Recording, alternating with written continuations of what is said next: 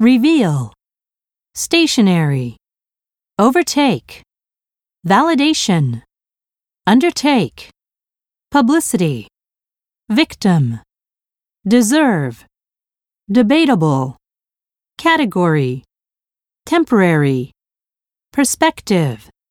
well being, parallel, distinguish, institution, significant, advance, be on the verge of,